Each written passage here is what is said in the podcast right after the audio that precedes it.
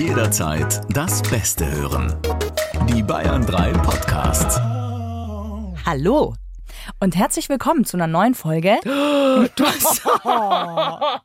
Das war also das Kapitel Ping-Pong-Anmoderation. Corinna hat es hart, aber fair beendet. Danke. Hart, hart, ehrlich. Äh, gut, ich wollte, mach weiter, Corinna.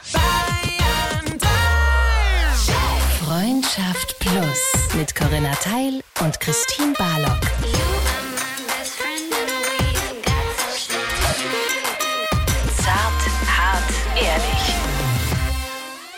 Ja, ihr hört Freundschaft Plus. Das ist ja euer Podcast äh, zu Liebe, zu Sex, Partnerschaft und allen anderen Dingen, die euch das Leben so vor die Füße wirft.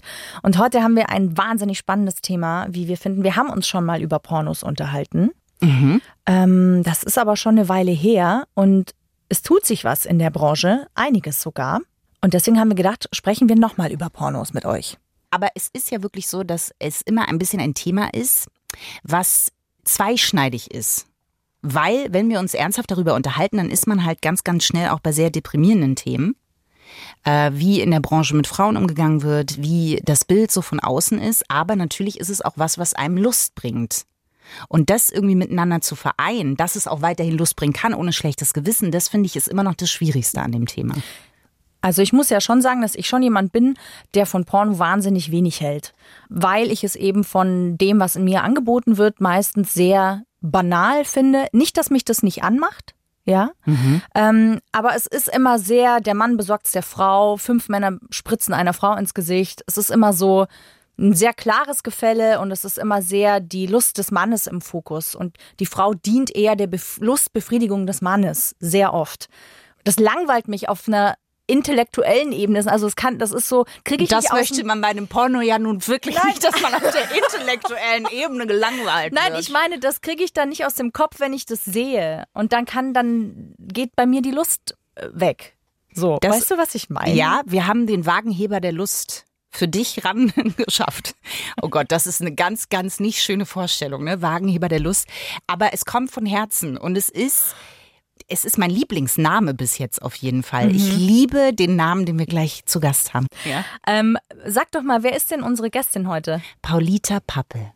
Hallo Paulita Pappel. Hallo ihr zwei, wie geht's? Du, uns geht's gut, weil wir dich heute zu Gast haben hier und wir fühlen uns echt ein bisschen geehrt, dass du dir Zeit genommen hast. Sehr. Magst du vielleicht unseren Plus-Hörern und Hörerinnen einfach mal kurz sagen, wer du eigentlich bist? Was machst du? Sehr gerne und danke, dass ihr euch die Zeit genommen habt, mit mir zu sprechen. Ich bin, wie gesagt, Paulita Pappel, Porno-Regisseurin, Produzentin, manchmal auch Performerin, äh, leite zwei Porno-Plattformen, Lustery und Handwerk, bin auch Kuratorin vom Pornfilm Festival Berlin und seit kurzem auch Managing Director vom Free Speech Coalition Europe. Das ist so eine Art Berufsverband für die Pornoindustrie in Europa. Das ist ganz schön viel für eine Ja. Person. ähm, sag mal, wie lange bist du denn schon in der Branche? Ich glaube, du hast als Performerin angefangen. Genau. Und wie lange bist du aber jetzt insgesamt schon in der Pornobranche tätig? Naja, ich würde sagen, den allerersten Film, den ich als Performerin gedreht habe, war 2008. Das heißt, ähm, genau, jetzt müsste ich Mathe machen, aber um die über zwölf Jahren ist es her, dass ich sozusagen gewagt habe, in die Industrie zu kommen. Das ist ja schon ein Zeitraum, in dem sich was getan hat, würden wir jetzt von außen sagen. Aber wie siehst denn du das, die da ähm, ja täglich oder zumindest sehr viel häufiger einen Einblick hat? Es hat sich sehr viel getan und ich würde sagen, dass der Umgang mit Sexualität überhaupt sich in den letzten Jahrzehnten sehr viel geändert hat und das zeigt sich in Mainstream-Filme, also nicht pornografische Filme, weil da einfach viel mehr Sexszenen zu sehen sind und seit kurzem auch zu meiner Freude irgendwie auch viel differenzierter und diversere Szenen. Ähm, und in der Pornobranche hat sich auch vieles getan. Also industriemäßig haben sich ja die Machtverhältnisse sehr geändert. Es gibt viel mehr Menschen, die einfach selbst Porno produzieren unter eigenem Regie und Produktion und selber das direkt an die Zuschauenden verkaufen. Und dementsprechend gibt es auch einfach viel mehr Diversität, würde ich sagen. Also viel mehr Frauen, die, wie gesagt, ne, selbst entscheiden, was sie machen, aber nicht nur Frauen, sondern auch Transmenschen und unterschiedlichsten Identitäten und Sexualpraktiken und Begehren werden dargestellt. das, was Corinna vorher auch so ein bisschen gesagt hat, es ist halt oft so äh, fünf Männer oder es geht sehr hart zu, es ist eher aus dem Blickwinkel des Mannes. Was siehst du als Kuratorin, was dich zum Beispiel freut oder wo du sagst, das ist vielleicht ein bisschen zarter? Mm, das ist total spannend, dass ihr das so seht, weil ähm, ah, ich finde gerade diesem Beispiel fünf Männer, eine Frau ähm, für mich persönlich total produktiv, weil ich bin jemand, die Gangbangs, diese Gruppensex-Dynamik, wo eine Person in der Mitte und dann mehrere Personen gibt, die sich auf diese Person konzentrieren, ähm, heißt ja Gangbangs. Und mein letztes Projekt, Hardwerk, wir machen genau das. Wir machen Gangbangs, aber wir entwickeln die Filme anhand den Vorlieben und Präferenzen und Fantasien von den Hauptdarstellerinnen. Oft denkt man, okay, Frauen wollen lieber eine Geschichte, was Zärtlicheres. Ähm, aber das ist ja nicht, es ist total unterschiedlich. Zu sagen, Frauen mögen so und so Porno, das kann ja niemals zutreffen. So viele Frauen, wie es auf der Welt gibt. Und Sexualität ist ja so was Subjektives und Persönliches. Mhm. Ähm, deswegen, was ich spannend finde, so zusammenfassend ist, dass es eben viele Menschen gibt, die Neues entwerfen, aber neu muss nicht gleich heißen, eine andere, einen anderen Sexakt, sondern vielleicht eine andere Art und Weise, die Situation zu etablieren oder die Art und Weise, wie es geschnitten ist in der Postproduktion. Sag mal bitte konkret, was anders ist. Also es gibt einen Gangbang, bleiben wir einfach bei dem Beispiel. Und der wird jetzt aber aus der Perspektive oder aus der, aus der Lustperspektive der Frau jetzt zum Beispiel. Also sie ist die eine Frau mhm. und wir haben drumherum, keine Ahnung, vier, fünf Männer. Ja. Was zeigt das Bild des Pornos, der aus ihrer Perspektive geschnitten oder produziert ist? Kommunikation ist, glaube ich, ganz zentral. Ne? Und Kommunikation muss nicht nur heißen verbal, dass die Person wir haben zum Beispiel ganz viele Filme, wo es ganz klar ist, dass sie die Anleitungen gibt und sagt, jetzt geh du mal hin und jetzt mach du das und äh, jetzt möchte ich ne, das und jenes. Ähm, aber es gibt ja auch ganz viel nicht verbale Kommunikation, die gerade beim Sex total wichtig ist ich meine, ich würde mich total freuen, wenn ihr euch mal einen Film anguckt und mir sagt, was ihr denkt und was ihr so ja. sieht. Aber ich würde behaupten, oder das ist auf jeden Fall unser Anspruch, dass man sieht, dass die Kommunikation zwischen diesen Menschen eben auf Augenhöhe stattfindet, dass es klar ist, dass die Männer in diesem Fall, also manchmal haben wir andere Geschlechterkonstellationen, aber oft sind das tatsächlich ne, die Frauen in der Mitte und Männer umherum, dass die Männer total investiert sind, diese Person Lust zu bereiten. Dass die, ne, normalerweise, wenn man Gangbang, dann denkt man sich, ah, ganz viele Männer bedienen sich an einer Frau. Und ich würde sagen, bei uns ist es so, dass die Frau bedient wird von diesen ganzen Männern. Ja. So, macht das Sinn? Ja. Ja. Also wie stelle ich mir diesen Dreh genau vor? Weil in meinem Kopf, ich habe auch verschiedene Dokus äh, über das Thema Porno schon gesehen und da ist ja meistens das Bild, die Frau wird diskriminiert und, und eher ausgebeutet bei diesen äh, Drehs. Kennst du die vorher oder sagt man kurz Hallo, Hallo, äh, isst noch kurz ein Wurstbrötchen und dann geht's los? Naja, bei uns ist schon ein längerer ähm, Casting-Prozess, sage ich jetzt mal. Also entweder wir schreiben jemand an oder jemand schreibt uns und wichtig für uns ist, die Person hat richtig Lust auf diese Situation, auf diese Art von Dreh. Und dann schicken wir erstmal der Person eine sehr lange Liste, fängt an mit, okay, was ist dein Name, Pronomen, deine Erfahrung und so weiter. Und dann so eine ganz lange Sexliste, nennen wir die, Checkliste, von Küssen und ähm, Beißen bis Tripelanal. Äh, und die müssen sagen, wie viel Erfahrung sie damit haben und wie gerne sie diese konkrete Sache innerhalb des Kontextes des Drehs äh, machen möchten. Und das geht alles so 0 bis 5. So 0 ist auf keinen Fall, mache ich nicht. 5 ist, habe ich so richtig Bock drauf. Und dann gucken wir uns das an und versuchen ein Szenario zu entwickeln. Also mein Partner Rottweiler und ich, wir machen das Projekt zusammen. Und wir entwerfen halt ähm, Ideen oder Formate, wo wir denken, okay, wenn wir das jetzt inszenieren, dann wird diese Person kommt also Spaß haben. Kostet. Genau, wird sie Spaß haben. So. Und dann äh, pitchen wir das denen, sagen, hey, wie wär's, wenn wir das so und so machen?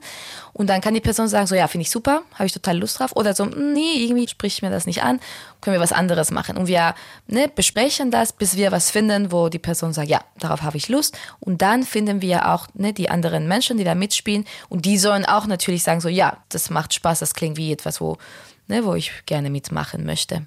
Das klingt aber ein bisschen wie nach, nach einem Paradies. Also, weil ist das. na, Moment, ja. Na, ich finde ich finde, also natürlich finde ich mal so eine Checkliste, würde ich echt gerne mal sehen, weil du musst ja sehr klar deine Lust kennen, damit mhm. du diese Fragen überhaupt beantworten kannst. Ja. Ähm, und du musst dich auch trauen zu sagen, nee, also so zum Beispiel jetzt die Triple Penetration geht für mich ist bei null zum Beispiel. Würde mhm. sich das jemand trauen in der Situation? Weil Hast du da nicht Angst, dass die Chance, dass du genommen wirst, vielleicht auch geringer ist? Und das ist die Frage, die ich jetzt meine.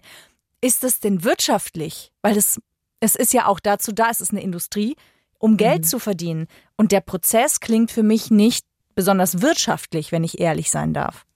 Das ist ein sehr wichtiger Punkt natürlich. Und das ist genau das Problem, was wir haben. Und zwar dadurch, wie die Industrie behandelt wird in der Gesellschaft. Also gerade in Deutschland werden so viele Hindernisse, so viele Hürden gestellt. Es wird so diskriminiert gegen unsere Industrie, so weit, dass sie nicht mal mit uns darüber sprechen, wenn sie irgendwie neue Gesetze machen, äh, dass wir es wirklich schwierig haben.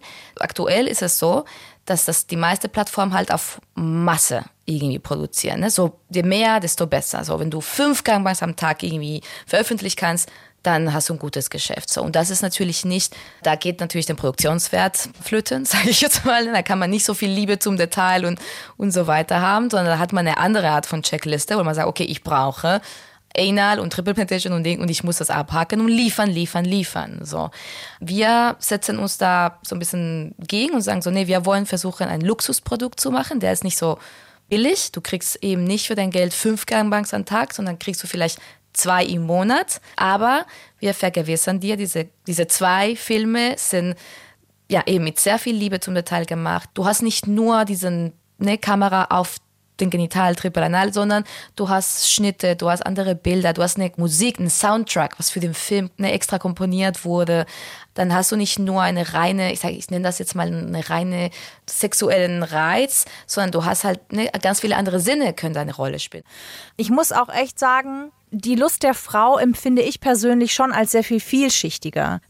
Ist das Klischee, was ich hier gerade erzähle, oder siehst du da Parallelen? wenn du über dich sprichst, ist ja alles richtig, weil nur du kennst dich selber. Ja. Also ich glaube, wenn man generalisiert äh, und über Frauen spricht, ich glaube schon, dass du was ansprichst, was statistisch gesehen irgendwie eine Realität darstellt. Aber ich glaube, die Frage ist, was ist der Grund? Man denkt oft, nee, so sind Frauen, so ist Frauensexualität. Ich glaube, das hat viel mehr zu tun mit der Art und Weise, wie wir gelernt haben, mit unserer Sexualität umzugehen. Also gar nicht so etwas, was so in unserer Natur oder aus unseren Genen heraus irgendwie sich so ne, manifestiert, sondern ich glaube, es hat damit zu tun, was für Bilder wir sonst auch gesehen haben. Was, ne, wenn wir romantische Komödien angucken, wenn wir, egal wo wir hingucken, ne, sexuelle Aufklärung in der Schule, da wird halt eben dieses Bild sehr vermittelt. Also uns wird gesagt, Männer haben immer Lust ne, und Frauen müssen halt aufpassen.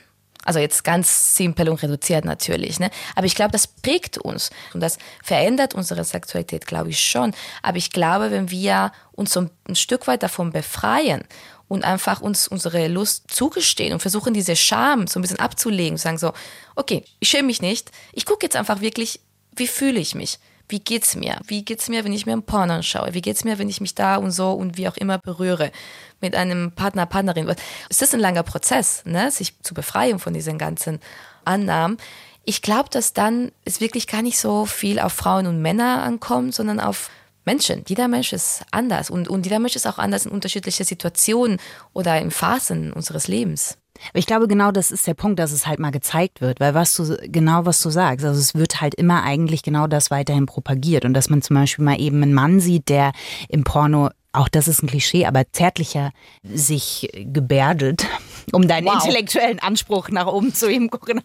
ähm, und die Frau, die sich das eher nimmt, das ist bis jetzt, zumindest in meiner Wahrnehmung, und jetzt fall, ich glaube Belladonna hieß die eine, die das so, so ein bisschen probiert haben und die im Nachhinein selber gesagt haben, aber wir sind trotzdem dran gescheitert an der Branche sozusagen. Und das ist halt das, was ich so deprimierend finde, dass es diese Sachen gibt, aber dass es dann halt doch an der Übermacht, die diese veraltete Pornoindustrie hat, halt immer wieder scheitert. Ja, aber ich finde das wirklich ein super wichtiger Punkt. Ich glaube nicht, dass wir an der Industrie scheitern. Wir scheitern an den Grenzen, der diese Industrie gestellt werden. Hätte ich die Möglichkeit, andere Vertriebswege zu nutzen, könnte ich viel mehr machen und könnte ich ein viel besseres Geschäft und ne, wirtschaftlich tragbares Geschäft machen, als innerhalb dieser kleinen Box, die mir äh, erlaubt wird.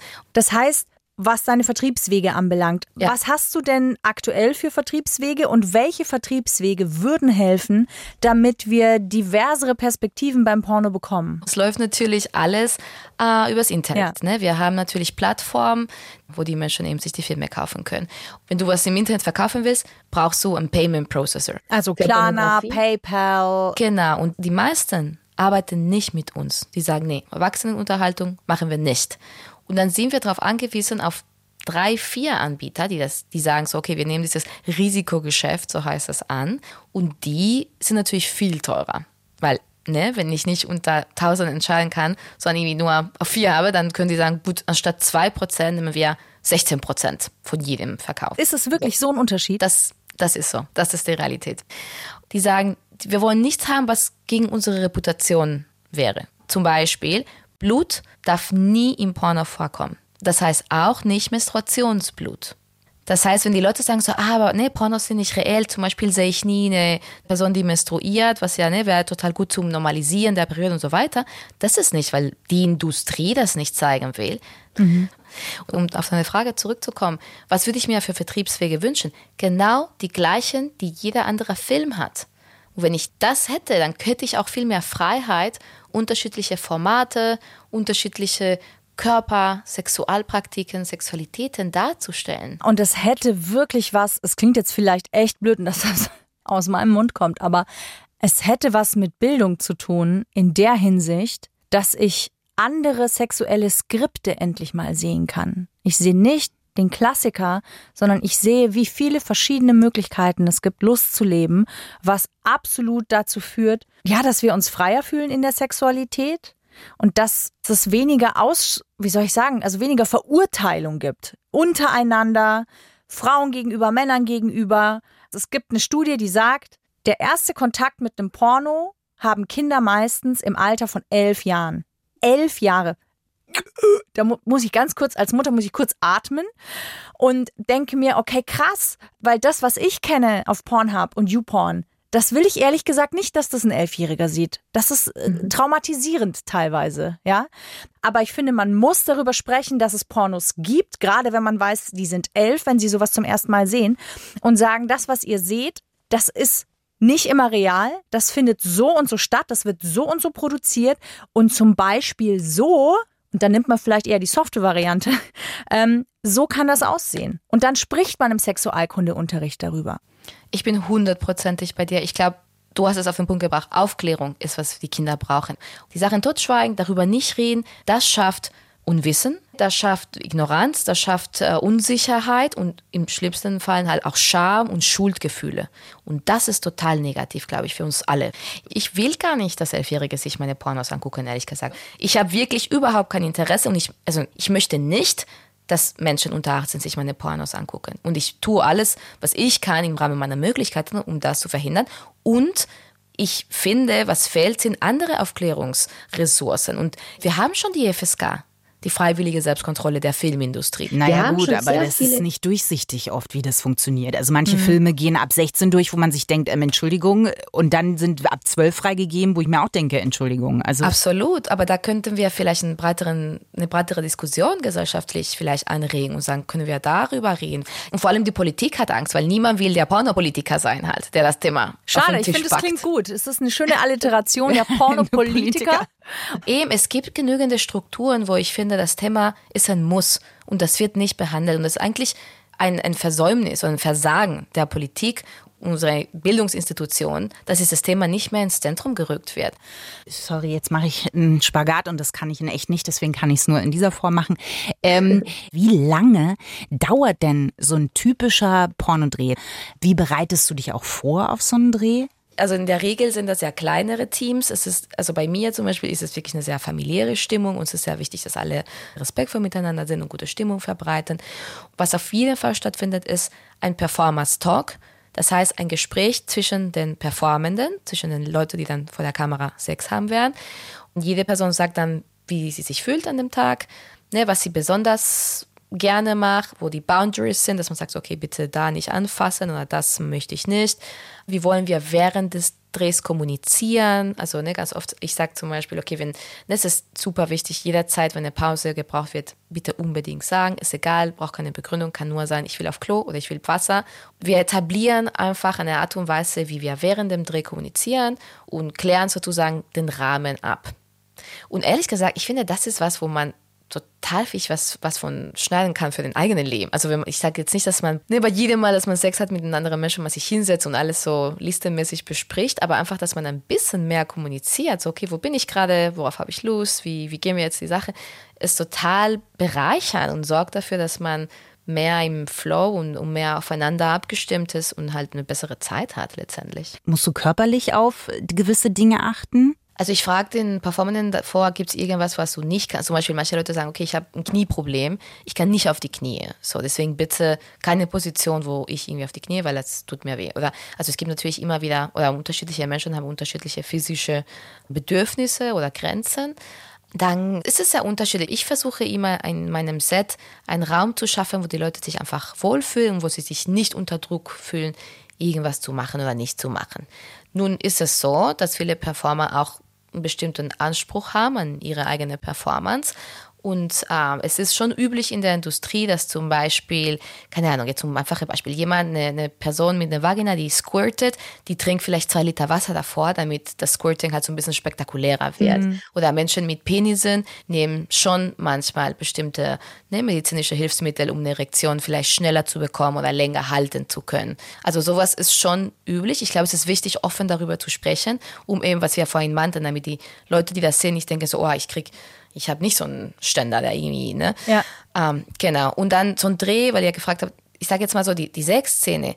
Ich sage, wenn es zum Beispiel zwei Personen sind, würde so eine Sexszene vielleicht eine Stunde irgendwie gehen, so mit ein paar Pausen und so. Ein Gangbang vielleicht länger, es kann so bis zwei, zweieinhalb Stunden gehen. Boah. Aber wirklich so, ne, mit Pausen, mit auch mal kurz besprechen, kurz auf Klo, Wasser trinken.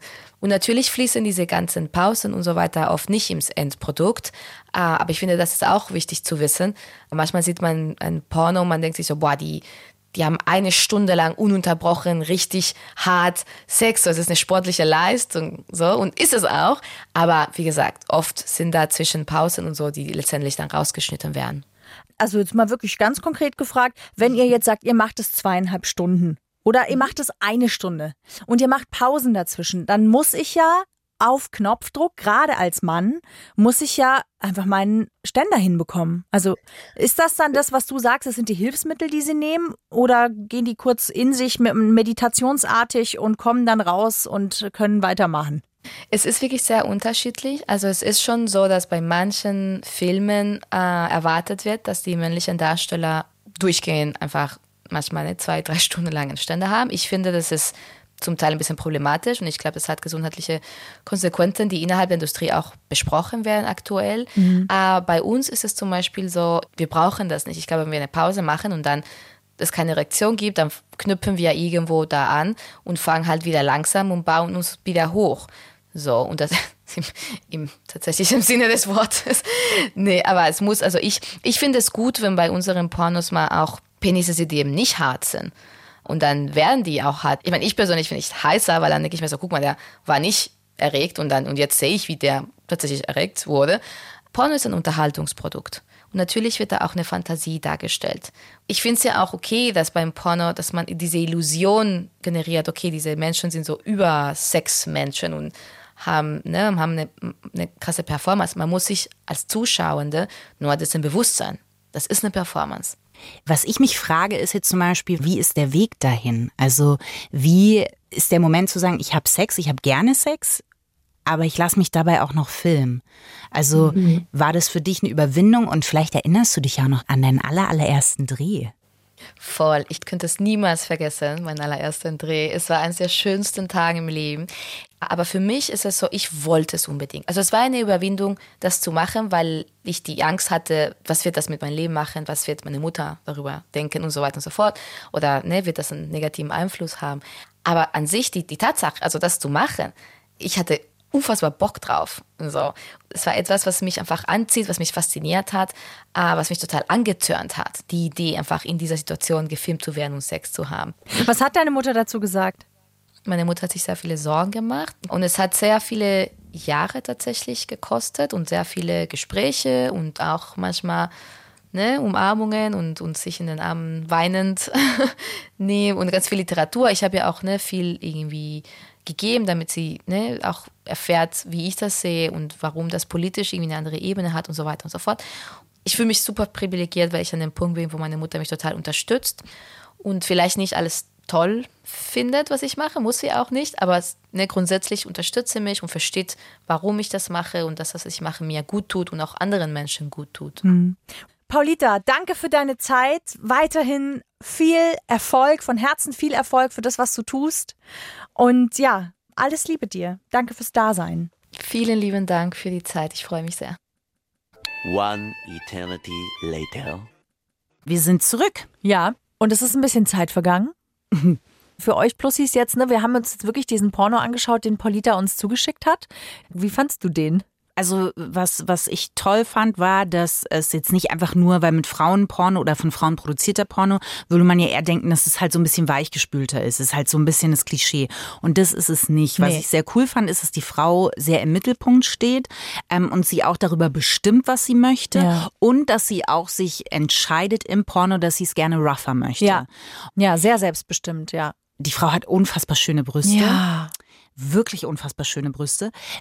Das ist mir aufgefallen. Ja, mir ähm. Die Musik finde ich immer noch. Das ist für mich immer noch ein Punkt, wo ich sage, ich brauche nicht unbedingt Musik. Nee, ich auch nicht. die ist durchgehend da. Das wäre ein kleiner Kritikpunkt, wo ich sagen würde, äh, Ich fand den schon gut, der hat mich äh, gehuckt. Ich hätte ihn nicht in der Länge gebraucht. Es hätte für mich kürzer auch gereicht. Ah. Ich fand leider, ich hätte gerne noch einen Typen gehabt, den ich persönlich irgendwie auch attraktiv gefunden hätte. Für mich war da jetzt keiner dabei.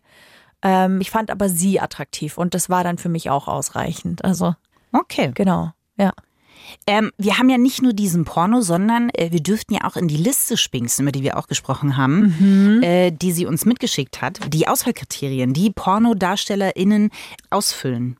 Also da sind so Sachen dabei wie Sexual Activity, zum Beispiel Kissing. Und dann gibt's die verschiedenen Kategorien und sonstige Ich Kommentare. hätte schon Fragen. Ich wäre wieder so eine wie in der Schulaufgabe früher auch. So ganz unangenehm. Ich würde zurückschreiben und fragen, weil viele Sachen kenne ich nicht, ehrlich gesagt. ja, zum Beispiel. Also, Zum, also bei Kissing finde ich interessant, das kenne ich natürlich schon. Aber jetzt würde man ja eher denken, ja, okay, das ist doch klar. Aber eigentlich ist es was total Intimes. Also ich kann schon verstehen, dass man abklärt, äh, ob der kleine Willi die Williote besuchen darf drüben.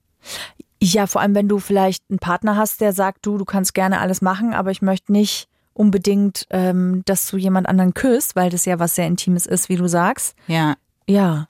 Ah ja, Biting ist auch mit drin. Aber zum Beispiel Rimming. Wo hätte ich jetzt auch nicht gewusst.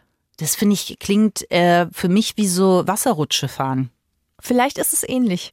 Und äh, ähm, interessant finde ich zwei Sachen auch Outdoor. Also ob man auch Outdoor bereit wäre, wäre halt so eine Zeckennummer, ne? Müsste man vorher abklären. Kann man nicht auch so einen Rollrasen irgendwo? Äh, So ein Kunstrollrasen. Ja, so ein Kunstrollrasen auf dem Ganzen. Da wäre ich dann wieder mit dabei. Wir aber man hat auch Sachen dabei wie Double Penetration natürlich, ne? Und Ein Klassiker. Ja, aber auch gefragt quasi wo. Ja, wir sind jetzt sehr gespannt, was ihr zu dieser Folge sagt, wie ihr sie findet, wie ihr die Ansichten von Paulita auch findet. Und klar, schreibt uns gerne. Entweder Christine oder mir über Instagram oder aber ihr könnt natürlich auch gerne, wenn euch unser Podcast gefällt, eine 5-Sterne-Bewertung dalassen. Danke fürs Zuhören. Und falls ihr noch mehr wollt über Liebe und Sex und Beziehungen, Ich habe etwas entdeckt. Das möchte ich nicht nur mit dir, sondern auch mit der Plussi-Gemeinde teilen. Denn für jemanden wie mich, der ein kleiner Date-Legastheniker ist, gibt es jetzt die Möglichkeiten, in den Pool von anderen reinzuspringen, sich treiben zu lassen, gemütlich einen Drink zu trinken und man muss es nicht selber erleben, man darf es quasi miterleben. oh, das heißt, du kannst Date-Erfahrungen sammeln, ohne selber daten zu gehen. Das wollte ich eben damit ausdrücken, Corinna. Wie immer, meine Bringen, deine Bringen, deine Dein Bringen, Bringen, meine. Bringen. Ach, das heißt für alle Plussis, wenn Christine und ich den gleichen Gedanken haben, dann äh, Passiert genau das jedes Mal, ja. zwei Zellen treffen sich und umarmen sich, aber nur kurz. Herzlichst. Aber zurück zum Thema, Corinna. Ja. Denn wir können Dates quasi erleben, ohne dass wir es müssen. Und da sind absurdeste Sachen mit dabei. Mhm. Finde ich zum Beispiel, wenn die Mutter mit zum Date kommt. Ja. Nur um mal ein Beispiel zu nennen, so richtig so Worst-Case-Szenario. Absolut, ja, ja, durchaus. Oder auch eine Geschichte, die wohl tatsächlich so passiert ist. Man datet und es stellt sich raus, es ist die Tochter vom eigenen Chef. so. Diese Geschichten sind tatsächlich echt. Das sind alles echte Date-Stories. Und das ist ein Podcast, den möchten wir euch wirklich ans Herz legen. Und zwar von unseren Kollegen Marlene und Julia von Das Ding. Genau, liebt euch der Unser Ding Dating Podcast. Heißt das Ganze. Also, finde, liebt euch immer schon mal einen sehr guten Einstieg. Da haben sie mich schon. Ne?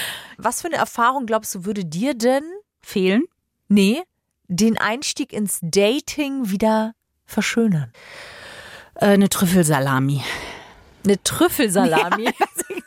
Also beim ersten Date einfach mal so eine schöne gepflegte Trüffelsalami im Hals hängen. Da bin ich aber schnell wieder drin im Business.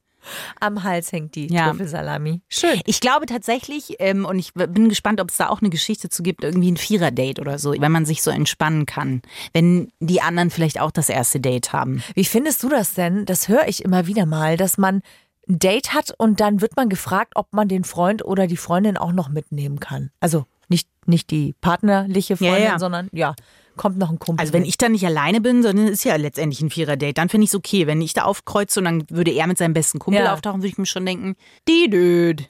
Also ich glaube, ehrlicherweise würde ich dann auch Schiss bekommen.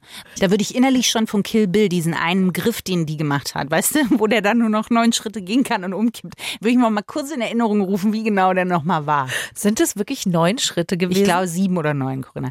Darum geht's ja nicht. Ich glaube, die sieben Schritte finden in dem Podcast nicht statt. Aber es ist, macht super viel Spaß, den beiden zuzuhören. Und äh, sehr, sehr angenehme Stimmen. Das finde ich beim Podcast auch immer sehr wichtig. Ja, absolut. Und es macht echt Spaß, äh, da zu folgen und die ganzen im Dating-Swimmingpool mitzuschwimmen. Ja, also wenn ihr Bock habt, ist eine Empfehlung von uns. Liebt euch mit Marlene und Julia. Findet ihr in der ARD Audiothek und natürlich überall, wo es Podcasts gibt. Ciao, Sie!